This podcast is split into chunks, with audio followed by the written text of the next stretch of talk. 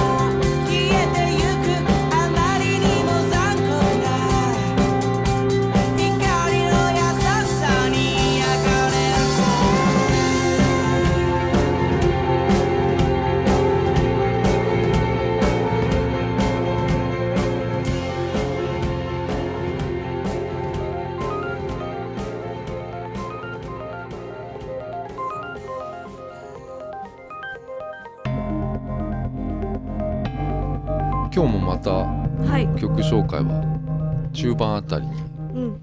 やろうかなと思ってるんですけどもはい。あのエレンの部屋っていうはい。エレンの部屋っていうあの昔からやってるあの海外の『徹子の部屋』みたいなのがはい。あるんだけど、はい美香さんにもねちょっと前に見せてはい。はい。見せたよね俺なんかはい。あれね。ああれトーク番組なんだけど、はい海外のうんうんあのね。あ、トークもするんだ。そうなんです、うんあれなんだっけなワーナーだっけなはい。海外のそこが制作してる番組なんだけどそのエレンさんっていううん。有名なまああれ企画とかもしてるんだけどへキャスー。ターみたいな人が、はいだからオバマとかもねうん実は出てたりして、すごい。あのインタビューとかへねーあの番組にはい。出てるってすごいポピュラーなはい。番組2003年ぐらいからやってるやつなんだけどはい。であれをね今うん YouTube で、 EllenTube っつってうんうん。公式でボンボン出してるわけですよ、でそれにねあのライブパートっていうのがあって、うん。そこにコールドプレイとかさはい。アデルとかいわゆるファレルとかなんか最近の売れてる人たちの、うんまあ、アメリカの人が多いんだけどさ、まあ、コールドプレイは違うけどさ、あの歌番組みたいな感じになってるのそこだけはい。でステージをねその作らないで、うん同じこうファンのファンっていうか見てる人と同じような目線でパフォーマンスするっていうのがうん。うん。いい番組なんですよあれ。うんうん。すごいかっこいい演出、演出がないのがかっこいいなと思って、はいはい。うん。それがねこう今ハマってるっていうか今全部見たんだけど。全部見たの？あのアーティストが出てるやつは見た、うんうん。全部。ライブパートは。うん、であのそのコーナーなのかな、はい。あのエレンの部屋の。ジャスティン・ビーバーが、はえーっとね出てるんですよ。でジャスティン・ビーバーが突然あのファンの前に現れるやつとかあったじゃないですか。うん。れもああれもこれコーナーなんかなあなんかそうなんだ。よくあるよね日本でもその、突然後ろからドッキリ的なドッキリ的なはい。とかもあってさ、うんあの海外の人はそのなんだろうこう抱擁することがさあんまりこううん。日本日本とはちょっとこう抱抱くっていう。ハグ。ハグハグ。抱擁って。日本人がさ、うん。ハグうん。あんましないっていうかさ、そうですね。ハグ文化ないじゃん、ないですね。ううん。ん。だけどほらジャスティン・ビーバーとか海外の人とかってはい。ハグをするんだよね、うん。だからなんかそのドッキリでもうんうん。ちょっとこうちょっと違うんだよ。反応がなんか、うん。日本人の反応うんとうん。海外の反応、うん。びっくりした反応とかがさ、なんかこうそれがなんか俺はいいなと思ってたんだけど。うん。うん。であのなんだろうな。最近俺あのジャスティン・ビーバーのはい。その「Sorry」っていう一番新しい曲なんかなあれな。うん。それもライブパートがあってさうんうんあの曲聞いた？ジャスティン・ビーバーの「Sorry」っていうあの曲ってさ、うん。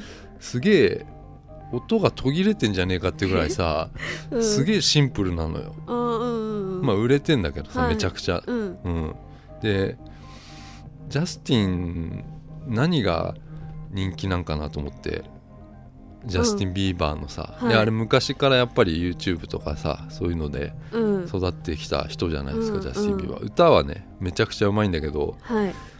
ダンスが全然 うまくないんで、うんうん。でこの間のブリッド・ポップ・アワードっていうそのはい。イギリスのグラミー賞みたいなはね、はい。番組があなんてグラグランプリみたいなさその、あはい。グラミー賞みたいなコンコンクールなんていうのある、なんていうんだ。うん、日本でいうとああの優先大賞みたいなのとかさ、はいあるじゃないですか、はい。ああいうやつでさイギリスのやつがあってさすごいはい。大きなやつ、それにもジャスティンがアメリカ人だけどその international artist、フィ international male artist っていう形でライブとかやった時も Sorry やってんだけどさ、うん。 Sorry のライブでうん。ダンサーがねこう6人とか7人ぐらいいてさ、それの中にジャスティンがいて、うん。でソーリーやるんだけど、うん。サビのところがいわゆる今風のうんうん。サあの歌詞がないっていうそはいはい。のダンスのダンスミュージックなんですよ、うんうんだから踊んなきゃいけないんだけど、うん。踊ってる風なんだよな、うんなんか風なうん。めっちゃ踊ってんなって思ったらダンサーが踊ってるだけで本人は乗ってるだけだったのうんねうんうん。それがうんそういうとこなんかなと思って俺は。ジャスティンの良さって。うんうんそうういううんうんなんか未完成な部分がうん。ファンのこうファンを引きつけるのかなと思って。はいはいはい。結構形だけは作られてったじゃんジャスティン・ビーバーっていうそうんうん。の存在はさ、うん。もうなんか悪ガキでみたいなうんうん。とかさなんかそういう本当はこれダンスとかさ、うん。めっちゃできて歌もまあ歌はうまいんだけどさ、うんうん歌うまくてダンスうまかったらさ、うん。今みたいになってないのかなと思ったりしてさなんかうんダンスできないうん。のに、ダンスミュージックやってるってうんうんうん。なんかそのすごいふわふわした感じがうん。いいのかなと思っちゃった、可愛いね。多分そういうとこなんだよね。ほっとけない感じ。だよねきっとね。うんなんかそういうの思ったんだよな、ううん。んでさあ俺今あのーはい。ちょっと話が全然違うんだけどさはい「寄生獣」っていうはい。あのー漫画とかアニメとか、はい。映画があるあるの知ってますかね、はい。知っており寄ます。生獣っていう、寄生獣ポスターこれ。寄生獣っていう。へえそれ初めて見た。見たことない？それ何？漫画？これはアニメじゃないですかアニメ？Hulu にもあるんだけどさ、へえあのー俺グロいのがさ苦手なんですよ。はい。でこれ見てポスター見てそうそう。うん。やっぱりこれ寄生獣自体は漫画でだいぶもう昔から昔のやつなんだけどさ、へえあのちょっとこれ見て怖くてさ 見てなかったんですよ。はい。でこの間見たのよ。うん。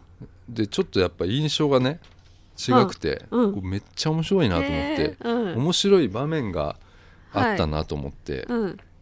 これストーリー知らないかな？知らない。あの謎の生物がはい。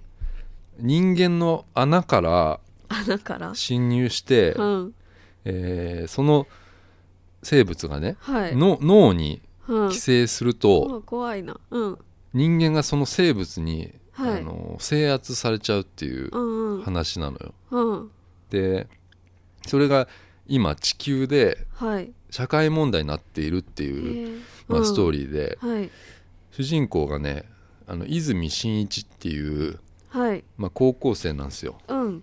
でこれがあのすっげえ真面目でもう優しい高校生うんうん。でね、はい。もう何にも悪いことしてないんですよ、まあ、はい。泉真一君この眼鏡かけたね。はい。であ泉真一が、はい。まあある時その謎の生物に、まあ、宇宙人みたいな生物に襲撃されちゃって、寄生獣になっちゃうんだよ、うんでその生物っていうのがはい。ちょっとミスっちゃって、うん。うん脳に行けなかったんですよ、うん。だから右手に寄生しちゃったんだよね。だ。だだからあのーなんだろうな半分半分というかはい。脳は規制されてないからはいはい。人間なんですよ、あー。だけど手だけ たまになんかうん。出てくるんですよ。こういうの目玉みたいな、うん。あのうん。気持ち悪いやつが。気持ち悪いね。うん。でこの普通の人間のまま右手だけ生物になっちゃったまま、はい。あの共生していかなきゃいけないんですよ。強制？共生というかもう共存していかなきゃいけないっていうね。はいはいはい。うん、でこう右手っていうのは、まあ、たまに出てくる。うんあそうなんだ。でその生物、はい。あのミギーって名前をね つけてうん。名前こいこいつも右手のやつもはい。感情っていうか、普通に喋ったりするから、うんうん。だから右手と喋ったりしながらストーリーが進んでいくんですよ。はい。でミギーっていうのは、うん。口がめっちゃ悪いうんうんうん。悪いんですよ。うん。でグロいんだけど、うん。こう手のね、はい。動きとかが。うん。これはでも結構愛嬌があってうん可愛い感じにな,、なへ思えてくるんですよ、うんうんうん。キャラクターとしては。ーうん。でその本来ははい。なんかこう、人間を食い殺すみたいなのが、まあ、その生物のうんうん。役目なのよ、だからはい。いろんな生物が来ちゃう来ちゃって、うんうん。脳に寄生した寄生された人間っていうのはその人を食うわけですよ。へえうん。うん。であの泉真一の場合は、のうん。脳は普通だから、うん。あの普通の優しい高校生なんですよ。はい。あのし人を襲ったりはしないんですよね。うんうん。あの逆にその正義感があって寄生獣をその他に寄生しちゃったやつをはい。悪いやつを倒していくっていううん。話なんですよ。うん。で右っていうのは逆じゃないですか。右っていうのはなんで襲撃してきた側じゃないですか。そうですね。だからうんうん。あのー葛藤するんですよねその自分人間の自分と右手は人を殺すっていうことが役目なんだけど、そのはい。だけどなんか右右は正義うん。の部分がどんどん出てきちゃうみたいな、ううん。んうん。そういうなんかとこが面白いんだけどなんか目玉の親父と鬼太郎みたいな関係あるるじゃないですか、うん。これあのアニメでも言ってたけどうん。俺たち目玉の親父と鬼太郎みたいじゃねあみたいなこと言ってたんだけどさ、うん。あのこれが自分が規制を規制されてるってことがうん。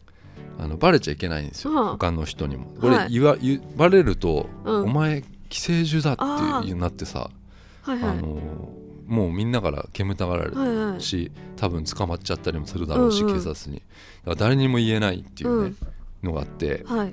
あの泉真一はこれこの子がガールフレンドがいるの？いるんですよ。このうん。村野里美っていううん。同級生幼馴染だったっけな？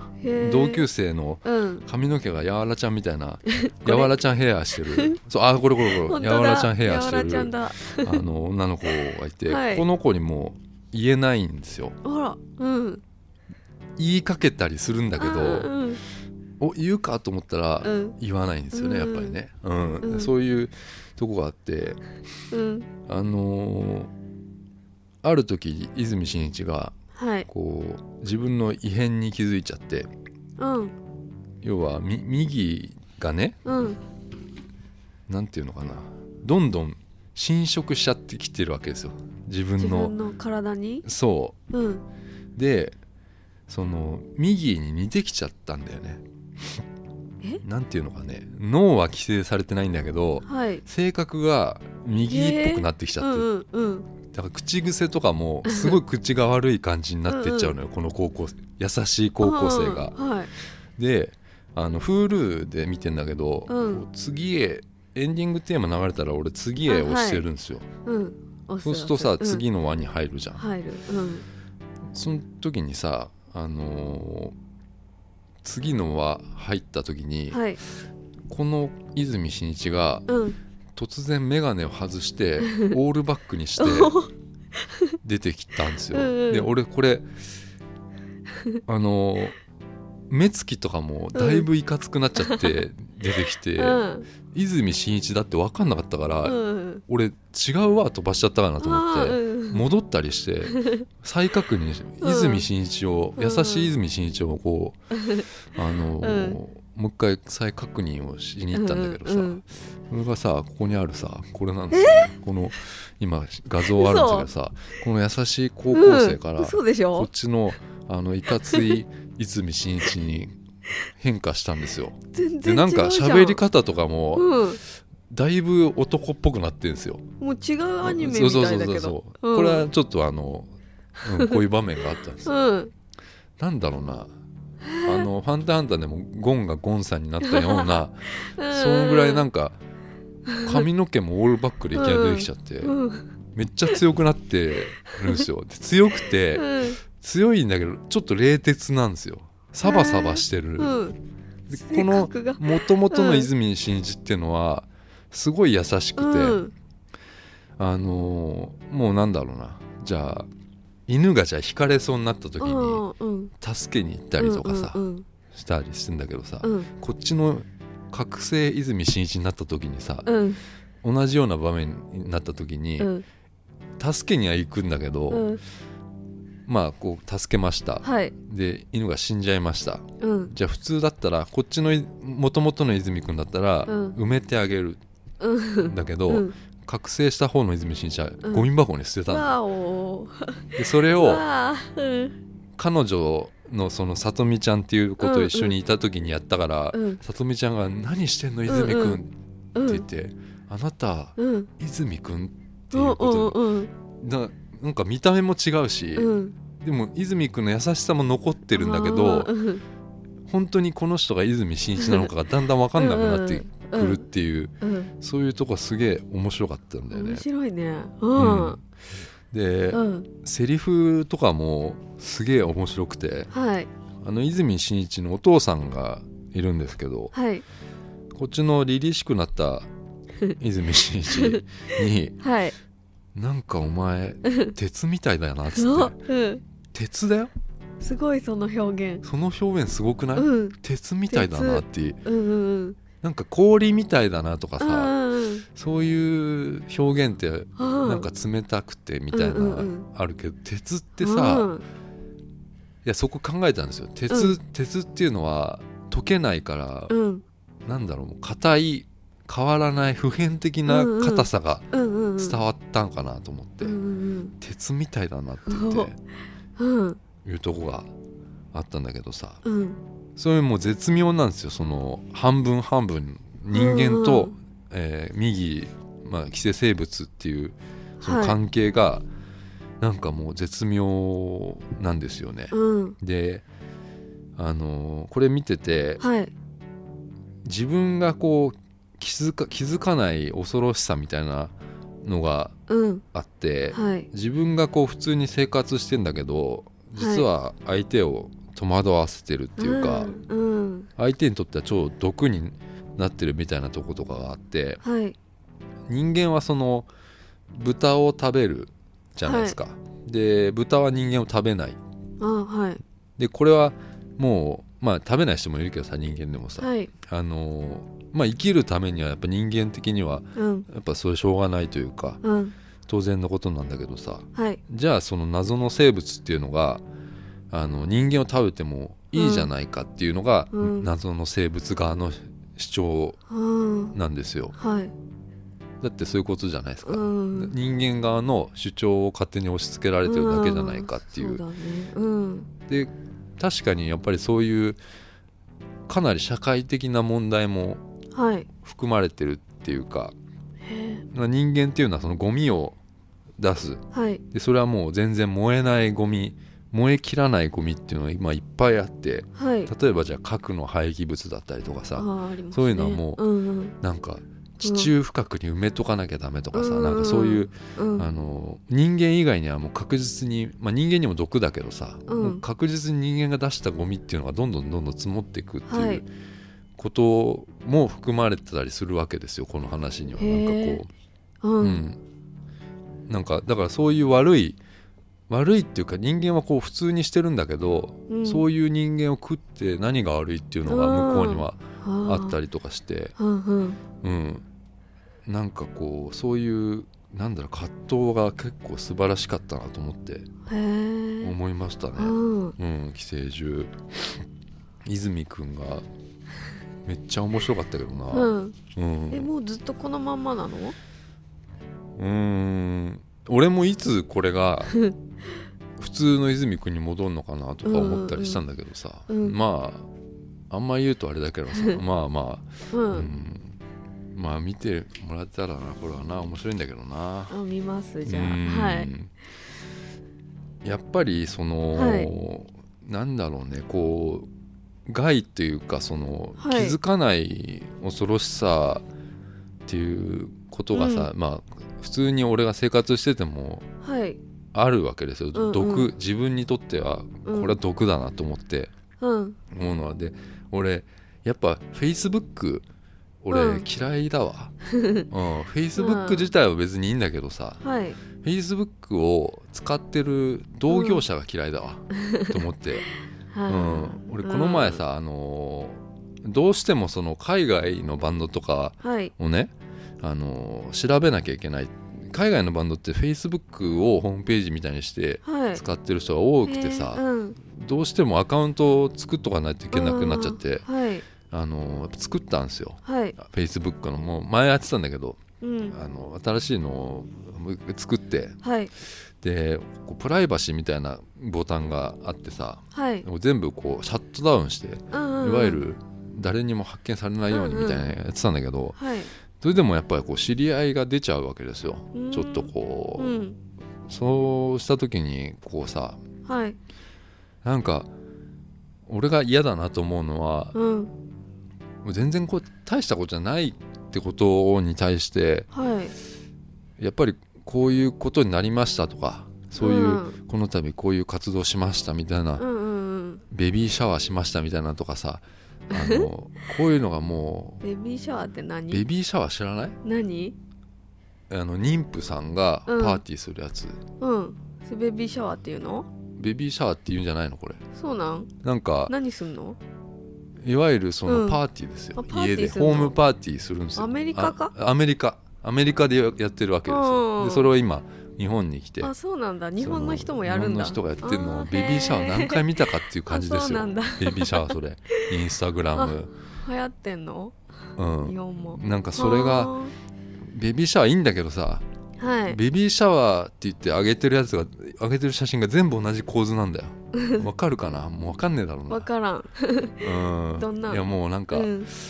あの海外のベビーシャワーの有名な写真があったりするんだけどそそれと似てんだよな。インスタグラムのエフェクトのうん。感じうんうん。醸し出してるんですよ。だからそういう はい。なんかこう投稿する時のそのドヤ顔がすごい見えちゃうんですよ。それがもうわかるかな？もうん。うこういうの。うんドヤ顔見えるよね。でドヤ顔ですよ、うん。こういうのが見えちゃうっていうのこれすごい毒だなと思ったんですよ。でこれ本人はやっぱり気づいてないっていう 恐ろしさがあるんじゃないですかねって思って。前にも言ったよねもうリア充はリア充であることに気づいてないっていう。あ俺もそうだったみたいな。俺あも、うん。あのキャンプとか行ってる時は 自分がリア充だって気づかなかった。バーベキュー。かキャンプバーベキュー、うん、やりました、うん。でも全然その時はもうそういうのに気づいてなかったんですよ。周りに馴染もうとしてうんうん頑張ってたわけで、うん。でもそれがちょっとやっぱりきついなって思ったこうん。ともあって、もうどんどん離れていっちゃったんだけどうん。あの時の自分はうん。そういうことだなと思って、うん。だからこう気づかない恐ろしさってすごいあると思うんだよなと思って、うんうんううん。んでリア充だと思うんだそのあまあ当たり前だけどそのフェイスブックっていうのは、はいはい。うん、リア充の銃って充実の銃はい。だけど俺は思うにやっぱりもう、うん。獣の銃ですよ。あれは。怖っ。あリア充。あ寄生獣の銃ですよ。あほんと。あ、ええ。これか。これ獣の銃だなと思った、うんうん。うん、すごいいやすごくはない。もう獣の銃銃ね。うん。うん。だと思いましたね。ああ、うん。そうだね。うん、うん。じゃあ曲です。はい。ザ・スケートボードキッズ。ボンファイヤ取り合った手と手をつないで輪になって火を囲もう。Your great time for slumber 日が消えてしまわないように。日が暮れた明かりの中で。ひび割れた雨木を並べて。溶け合った木々を眺めて。後悔で目を閉じよう。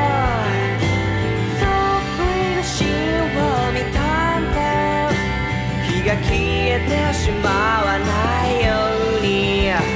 日が暮れた明かりの中で。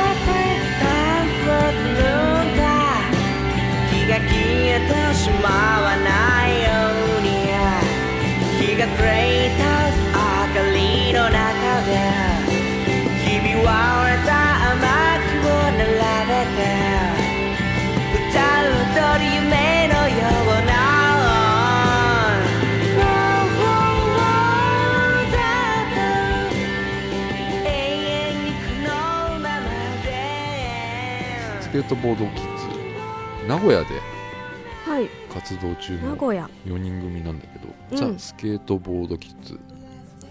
全然スケートボードな感じはしないけどね。スケーターな感じはしないもんね。うん。うん。あのー今月のねまあ、はい。2016年3月20日か。下北沢とかでお。結構ライブ決まってて、はい。ドミコっていうバンドは出るんだけど、すごいいいバンドだなと思ってこの出てるメンバーが、うん。うん、名古屋結構多いな最近。良いバンドが？オールドレイシーベッドも名古屋だったような気がするんだよなうん。名古屋だなあれも、はうん、で今聴いてもらったのは「ボーンファイヤーって曲で。い。これははい最近出たシングルで、うん。冒頭に聴いてもらったのがあのスピリタススピリタスっていう EP の中入ってる「Somewhere」って曲なんだけど。はい。全然アプローチアプローチが違くて。うん面白いなと思って、うん、と声がいいね。うん。海外の人とかもうん。気に入ってくれるんじゃないかなこういうのって。うんうん外国のねバンドとかインディーズのバンド最近すごい聞いてんだけどはい。言葉がやっぱり言葉の壁ってやっぱ大きいと思うんだけどはい。こういうアプローチだと違和感ないかなと思うんだよね。メロディーにうん。溶け込んでる感じうんうんうん。がすごいいいなと思って。奈良のバンドとかでさはい。ロストエイジとかっているじゃないはいロですか？ストエイロストエイジね。あれもさほらジなんだろう。歌ってることがさうん。歌詞が聞いと聞き取れなくてもさうん。あの歌詞カード見た時にうん。結構あこういうこと言ってんだっつって、うんそういうなんかうん。世界観がすごいいいなと思いますね、うん。スケートボードキッズもロストエイジ、行うん。ったんだっけ？ライブとか。行ったことある。行ったことあるっていうかなんかい連れてかれたって感じ？そう友達が好きで。うん。うんあの見に行ったライブに出てたけど。うん。すごいね。いい人だった。うんあそう。握手してくれへえすごい、ううんん。そうですね、うん。よかったらチェックしてみてください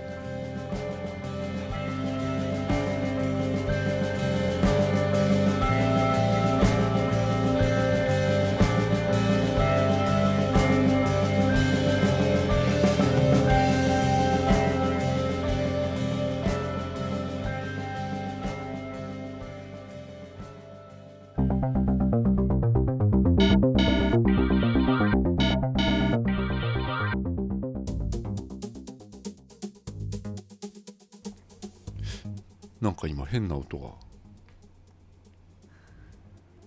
どっから鳴ってるの？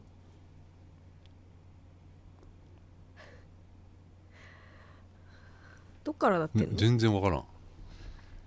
いやなんか寝てる時に「ふわん」っていう。なんか女の人の声か子供の声みたいな。でもなんかがこうこ摩擦してな,、うんうんね。鳴ってる音なんだよ。それがさ寝てる時とかにうん「ファン」って言うからさ 何なんかなと冷思って。蔵庫とかかな。風なのかな。風が立て付けが悪いんだよなうちの家、うん。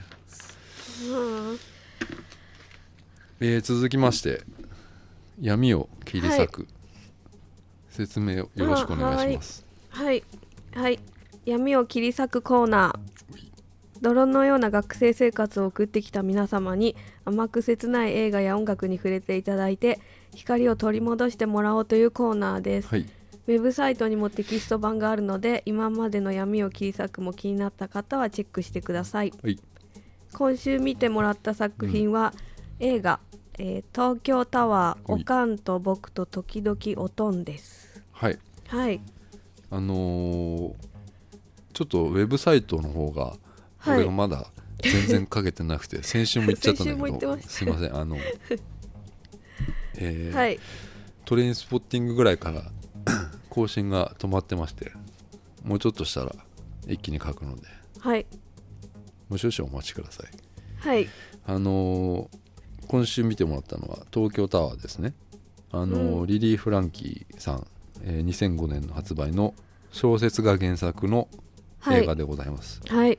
200万部を超えるえー、大ベストセラー。そんなに？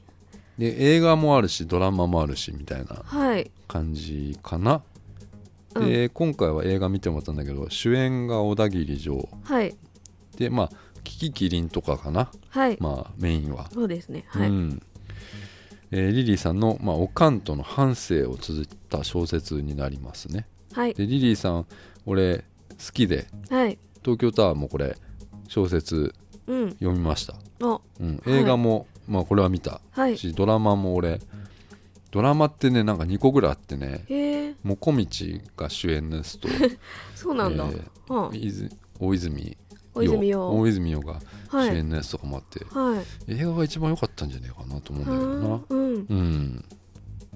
あの福岡のはい。小倉っていうのかな？福岡の小倉にうんうん生まれたところから始まって、はい。まあ、大分の別府とかにうん。引っ越したりしてうん。上京するっていう。でおかんも一緒に上京してきて、うん。えー一緒に暮らして、うん。まあ、東京タワーいつか登ろうみたいなあれにいつか登ろうっていううん。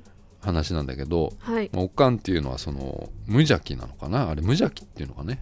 なんていうのかな？うん。ああいう性格はな、ねえ。明るくて、優しいね、えーちょっと裏表のない性格で、結構常にそのおかんを慕う人がうんうん。いつもいっぱいいたっていう、うん。でおとんっていうのは、えー幼少期から叫びたりっていうのかな、あれ。うん。ダメ人間っていうか ダメダメな父親、うん。ザダメな父親みたいなそうですね。うんうん。感じではい。家庭ほったらかしはい。にして、まあ、時々本当にひょこって現れる、うん。で、まあ、おかんがまあ病気になって、まあ、東京タワーが見れる、うん。えー病院に入院して、まあ、リリーさんと、まあ、おかんと、まあ、おとんが、はい。まあ看病しながらストーリーが進んでいくっていうまあこれも、えー今と昔をこう行ったり来たりしながらのストーリー展開な話かな、はい。うん。なんかこうすごく俺小説も読んだんだけどはい。やっぱり場面一つ一つの場面が丁寧に日記的にというか描かれてるのがうんうんあったなと思うんだけど。うん。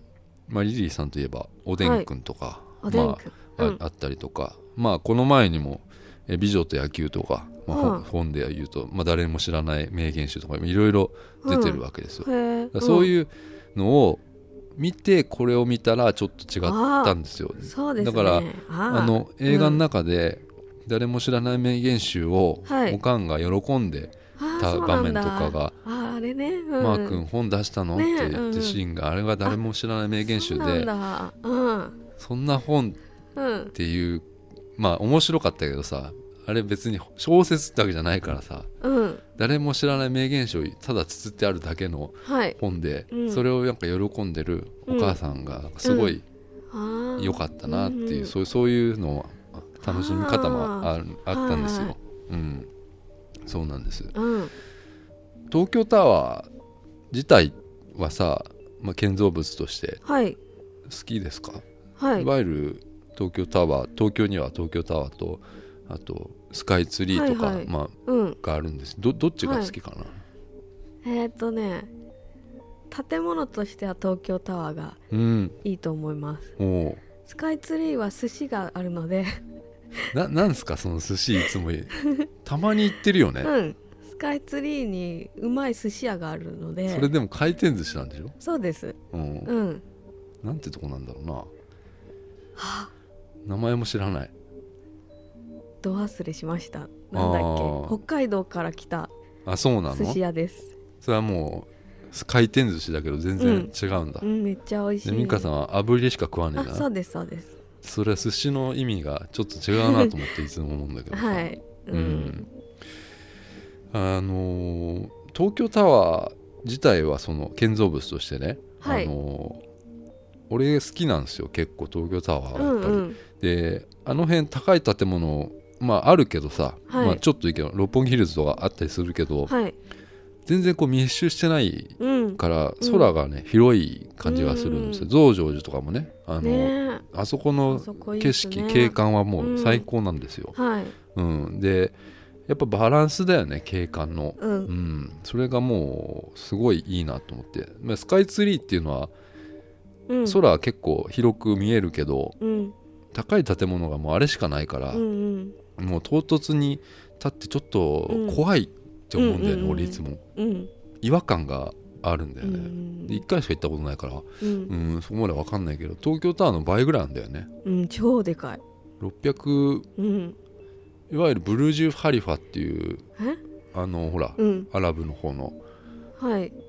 何？が世界一の建物で、うん。ブルージュ・ハリファっていうのがなへい世界一の人が入れる建物っていうのがうん。世界で2番目なのかスカイツリーっていうのはうーん。うん。かな？うん、はい。でさどうでしたかね？東京タワーおかんと。うん。僕と時々おとんなんですけど。ううんん。難しいなこれ。これ、うん。まあ確かにちょっと感想が難しいな、ねえ。やっぱりうーんなんだろうな。まあじ自伝じゃないですか。ん。自伝というか日記的なものだから、うんうん。ここがいいっていうのがなかなうかん。言えないんだよな、ううん。ん人がこう生きてきた話っていうのははい。なかなか難しいなと思って、ううんん思うんだけど。うん。俺はなんか、はい。親の気持ちになれるのがうん。良かったかなと思ったんだよね。うん。自分にその子供がもしねうん。いたらうん。こういう気持ちになるのかなっていうう、うん。んまあ俺東京生まれ東京育ちうん。じゃないですか、うん、田舎がないんだけど、だから上京してさ来る人例えば大学とか仕事とかでさ、あのーそういう人たちってさ、まあ、親御さんと離れてはい生活してるじゃん。うんうんでものすごいその不安をねはい。抱えて東京に上京してきてると思うんだ。俺も仕事とかでさやっぱそういう人いっぱいいるはいわけでさ、うん。だけどそういう人うん。ってさあんまり気にしてなかったんだけどはい。ななんていうのかな。ちょっと自分よりも強いような気がするんだよな。うんうんうん。うん、うんうんうんなんだろうねこの上京してくる人のこう両親に対する思いとかってうん。ちょっと自分たちと違うっていつも思うんだけど、うん。なんかみんなお置いてきてるじゃん。はい。一個。うん。多分さ、その思いで東京来てるってことがさ、うん。ちょっと俺無神経すぎてあんまり分かってなかった部分がうんうんうん。あったと思うんだよな、はいこの人田舎がじゃあ何北海道から来てます。うん。あそうなんだ。みたいなさ、うんそれぐらいしかなんかないっていうのはなんかちょっと無神経すぎるなと思って。で本当はこの人東京に来る時にうん。別れを経験してきてるから、うですね。ちょっとなんかちょっと違うんだろうなっていうところはないとダメかなと思ったんだよな、うん無神経。そういうなんかあのシーン結構あったじゃないですか。うん。親とリリーさんがお母さんとわかあの離れてうん。高校行くとかさ、うんうん。大学行くとかそういうシーンがあって、そのターニングポイントはなんかすごいうん。感動するなとは思ったな。ううん。ん両親にこう感謝うん。ってなんかしてます？親と LINE とかするの？あしない。携帯は？でだっておお母さん携帯あのガラケーだから。あガラケーなんだね、うん。うんうちもそうなんだけどさ。うん。まあ美香さんは、まあ、お母さんと一緒に住んでっからさはい。あんまりしないかなメールとか。しないね。うん、うん。俺やっぱりあの恥ずかしくて親、うんお母さんにこう、うん。お母さんから来たメールとかうん。結構絵文字入ってたりするわけですよ、うんうん。こう手挙げた「あーい」みたいなやつ。うんかわいいね。ああいううん「あーい」みたいなやつに対しての俺の返信が、うん。いつもそのびっくりマークつけるかつけないかとかでうん。悩んじゃうんですよね。ここびっくりマークつけたらうん。元気そうに見えちゃうなとかさ、そのキャラじゃないんだよなと思っていつも俺。うん。鉄鉄のようなうん。男演じてっから親に対しても。冷たい。お前鉄みたいだなみたいな。本当？思春期みたいじゃん。そうずっとだからびっくりマークつけるとうん。元気なキャラになっちゃうなと思っていつもそれ悩んでたまにねびっくりマークつける。うん。けど、まあまあなんん。なんともなんないけど、自分の中だけね、う うんなんんかそういうのあるんだよな。う、ん。まああと借金をさはい。返済するとか、うんそういう場面がうん。あって、うん。あのまあ、借金記念みたいなパーティーみたいなこの話でさバーみたいな。か、ええ。関西関西や記念の？関西記念パーティーみたいなやつじゃないですか、うんバーでさ。うん。でまあリリーさんはその借金っていうのはマイナスがこれゼロになっただけみたいな話してて、うんうん。でその友達のマスタうん。ーはマイナスのまま人生が終わっちゃう人がたくさんいるんだよみたいなうん。こと言ってて、うん。あのこの話ではこの映画ではなかったけど結構リリーさんが700800万の借金をはい抱えててさ、へーうん。であの俺もほら借金をしてた時期があったんですよ、うん。うん。でその時すごいこう俺罪悪感がさ、美香さんないからね借金したことっていうのは、ないですね。あのーもう俺普通じゃねえんだと思っちゃったんだよねその時に。うんん？自分が？自分が、うん。もう普通っていうのはいわゆるそのちゃんと会社に行って毎日朝ね朝から晩まで働くっていうことが、うん。あのーいや俺いまだにやっぱりそういう人たちがやっぱすごいなと思って。うん。美香さんもやっぱり毎日毎日会社行ってさうん。朝から晩まで働くっていうこうこういう普通ってことが本当にすげえなって思,、思った時期があるんですよ、うんうん借金抱えてさうん。働かねえってさ仕事がなかったからさうん。どうしようもなかったんだけどさうん。あのーすごいなって思ってさ普通うん。にで街ご飯昼買いに行く時とかにうん。こんなんかさ人が並んでたりするわけですよ、うんでこの人たちみんな働いてんだよなと思って、ご飯食うのもなんかあのよそよそしくなっちゃうみたいなさ、すごいあったのよ。ここの時期、うん。俺すごいちょっと前だけどさ、はい。うん、なんかこうなんだろうね、うん。これ聞いてる人とかでもさもしかしたらそういう、やっぱり借金抱えてるちゃってる人とかもいるかもしれないんだけどさ、うん。まあうん。まあなんとかなんだけどさ結局さ、うん返してきゃいいんだけどさ、はい。まあ、全然いいんだけどさその俺がその時に思ってたことっていうのが、うん。まあ、うちの今目の前とかにもはい。かなり高い高いっていうかでかいうん。タワー型のマンションとか建ってるじゃないですか。はい。でこれ先週ぐらいからいろいろこう人が入りだしててさ、うん。あのーまあ分譲マンションなわけですよ。はいでこれみんな7000万とかさ5000万な6000万7000万ぐらいのさうん。あの借金をさ、まあ、ローンを組んでさうんうんあの組んでるんだろうなって思ってたのよ。うん。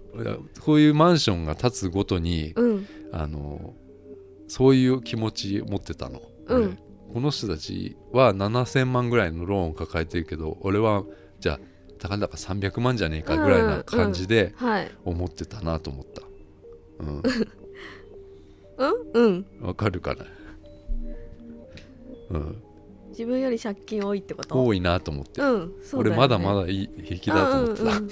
いいじゃん。そういう気持ちはうん。ダメなんかなとも思った。ダメじゃないよ。うん、うん。いやもういいんで？です。俺はもう終わってるからいいんだけどさ、うん、さっきのはさ。う。うん。もう俺は家買わねえから。うん。いやだってさ家買うのとはい。ただの生活費って全然違うわけですよ。本当は。俺の300万はただの生活費だったから。生活費借金してたの？そうですよ。うんうん。でお仕事がないだけだもんただ。ああはい。でも家買うのとあ全然買ってるものが違うっていう。のに気づかないとダメなんだけどさ。でもそうややって気を紛らしてたなと思って。あー。だからいつも思うよそのはいマンション買ってマンションが建つたびに人がこう入ってくるたびに、うん。そのこの人たちはそういう借金を背負ってねうん。ここに買ったんだなと思って、うんううん。ん。思いますねいつもね、うんうん。東京タワーの話からちょっとそれちゃったけどさ、まあ。うん。えーっと。うん。うん。なんかあります？おかんがうん。うんラジオラジオ聞いてたところいいなと思いました。あーリリーさんうの、んうん。リリーさんはいわゆるラジオをやってたんだけど、うん。裏方だよっつってうん。まあ聞かせられる内容じゃなかったからっていうんでうん。うん、でもその感じはわかるなと思ってさ、うん。もうさ、うん。最後やばい時にさ、うん、おとんも来ててさ、ラジオ聞いてたんだよね。おそうおとんラジオって言ってさ、うん。なんかラジオの下にうん。マー君の番組、うん。なんとかあって時間書いてあって、で聞いてうん、すっごい下ネタのラジオ。そうそうそうそう、うん、なんかそういううん。だそれもキャラクターじゃないですかね。俺もほら、うん。お母さんに対してのいうん。わゆうんる鉄のようなキャラクター。なんでそれ？恥ずかしいんだよねやっぱ。恥、ずかしいなうん、うんやっぱりでも違うと思うんだよね。美香さんほら、うん。娘じゃん。娘と息子あってやっぱ違う。あだって友達みたいにカラオケ行けるってさうん。すごくない？っうん。て思うんだよ。俺親と行けないもんだって、う。ん、あそ買い物をするのでも恥ずかしいよ、そのスーパーとか。もう大人なのに？いや恥ずかしいなやっぱ。そっかうん。うん。だから多分ちょっと違うと思うんだよ。なうんうんうん。そっか。友達みたいな感じなの？お母さんと。うん。友達じゃないけど。割とうん。何でも話せる、うん。ああ俺何も話せないからね。何何でも話せないもんな。うん。うん。その辺はちょっとうん。違うかなと思うんだけど、あとさ、うん。闇闇ポイントとして、うんその借金とかあったでしょ、うん。借金とかこう若い時にこう羽目を外してうんうんうるん。経験ないなと思って、ああ闇と思った、なるほどうんうねん。なんか留年しちゃったりとかさ。うん。わ、かる。そんな勇気ないな。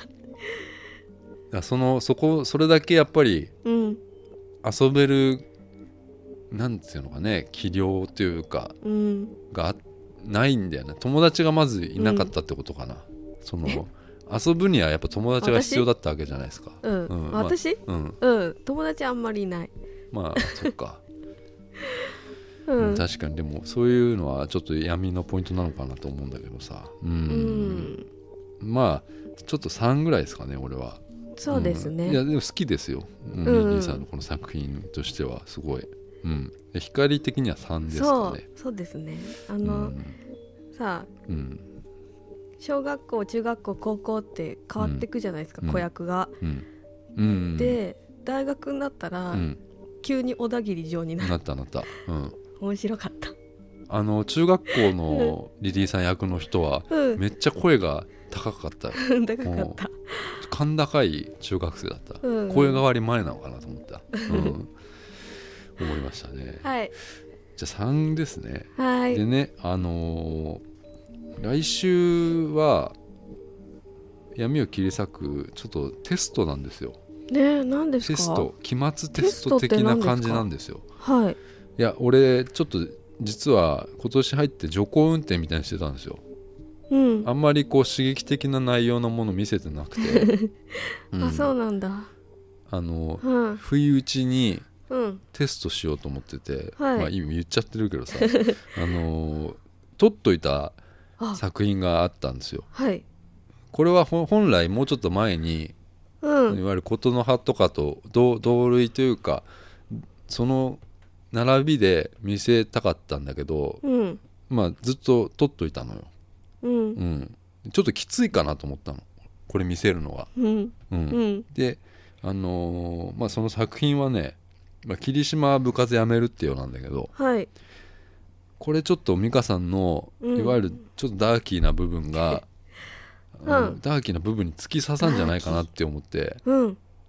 うん、わ。うん。見てもらおうかなとはい。思っております、じゃあ来週は霧島やりますね。はい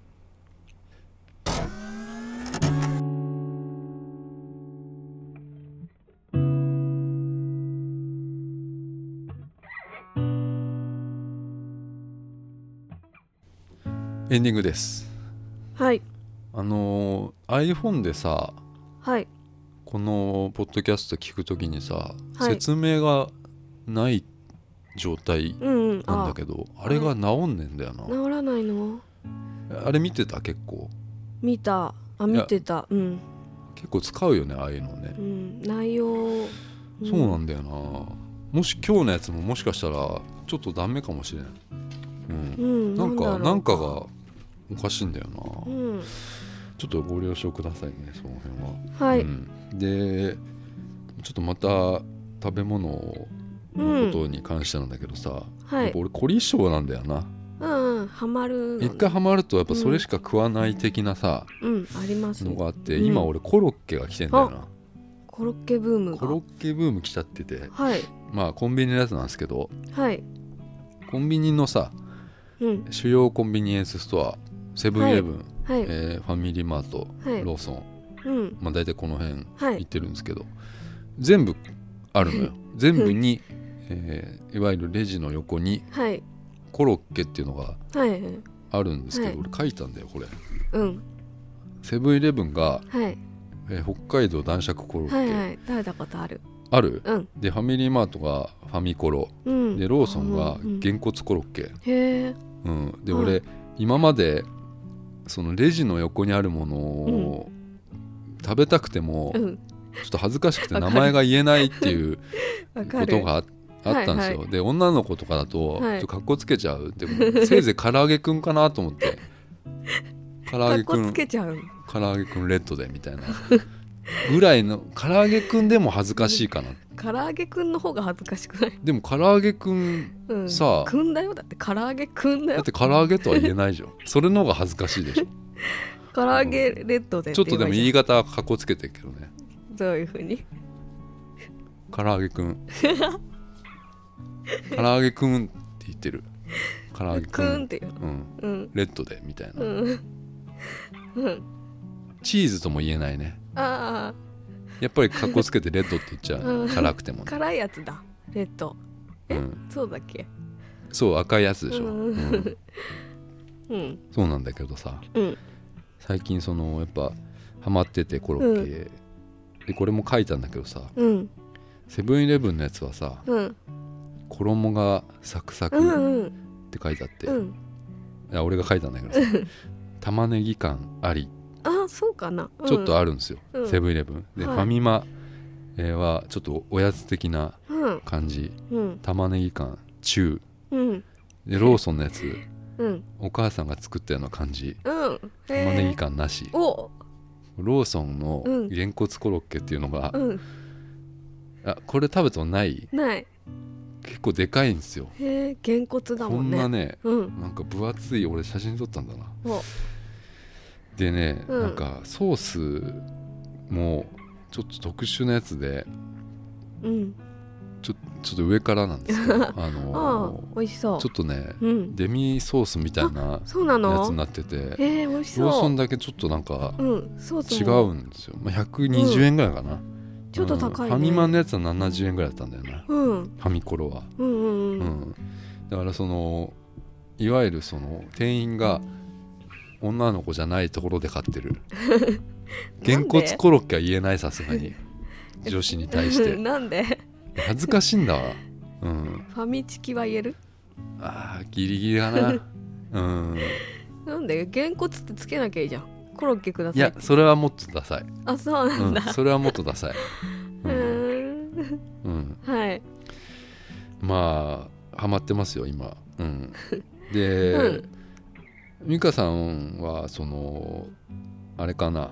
無洗米だっけ、いつも。米？うんうん無洗米かな？うん、分かんないの？わかんない。自分で研いだりしないの？するよたまに。あ無洗米でも研ぐ研ぐそうそうそう。研ぐ系か。うん、そうそう。俺ずっと無洗米だったんだけどはい。この前あの親が買ってきたうん 米はお母さんが買ってくるんだけどさ、うんうん。あのうん。買ってきたからはい。それで家にいる時は、まあ、できるだけうん。それ炊いてんだけどさうん。普通の米だったんですよ。うん。無洗米じゃないやつを買ってきたうん研がなきゃ。研がなきゃいけないんだけどさうん。あ全然味違うのね。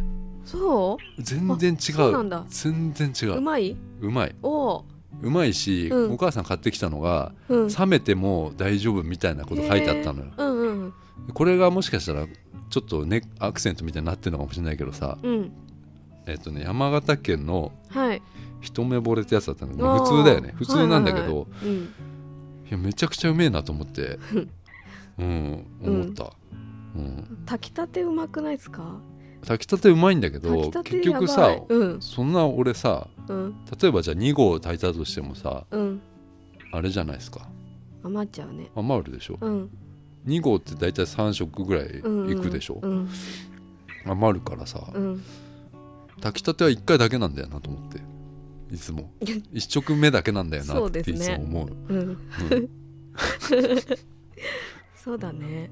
うん。うん。それをいつも考えるだから結局うん。のこ、多い部分がはい。あの炊きたてじゃないうん風になっちゃうんだよな、だからそのうん。冷めてもうまいっていうのうがいいのかなと思った、そうだね。えそれどうしてんですか？冷あ凍俺これみんなに言われるんだけど俺、うん。そのままにしてですよ。保留え？保留みたいな。保温ね。保温です 保温。うん。これダメなんでしょ？えなんで？黄色くなっちゃうっていうこれなんか冷凍にするしなきゃみたいなこと言うお母さんとか言うんだよねそう。かな。俺いつももう入れっぱ入れっぱで。んじゃない？うん。うん、です、あったかいの食べたいもんね。そうそう、うん、うん。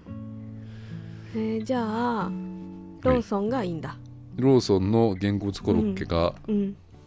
俺は好きだった、うん。なんか玉ねぎもそんな入ってない気がした、玉ねぎね重要ですね。うん、セブンイレブンのさソースついてるじゃないですか、うんうんうん。あのソースさなんか全然美味しくないんだけど。どんなんだったっけな。ファミコロにはついてたんだよ、うん、うん。そうなんだ。そうなんだ。でねうん。セブンイレブンのこのコロッケってなんかはい。東京だとこれしか売ってないんだって北海道男色コロッケしかないんだって。うん。でも、えー、と関西とか、うん。いわゆる北海道とかって違うコロッケ売ってるんだって、そうなんだ。うん。ネットで調べたいいねそうん。なんか地方によってやっぱうん、味がやっぱ違うみたいよ、コロッケも。好みの味が。好みもさ違うんだ。うどんみたいな感じでさ。あうどんね。ううん。んえー、食べたい。食べたいっつかもうずっと食べてるけど今日そうね今日もさっきもなんかケーキみたいなの食ってたもんなうん。うん、ありがとうございます。うん、うん。じゃあ今週はこんな感じではい。終わります。さよなら。さようなら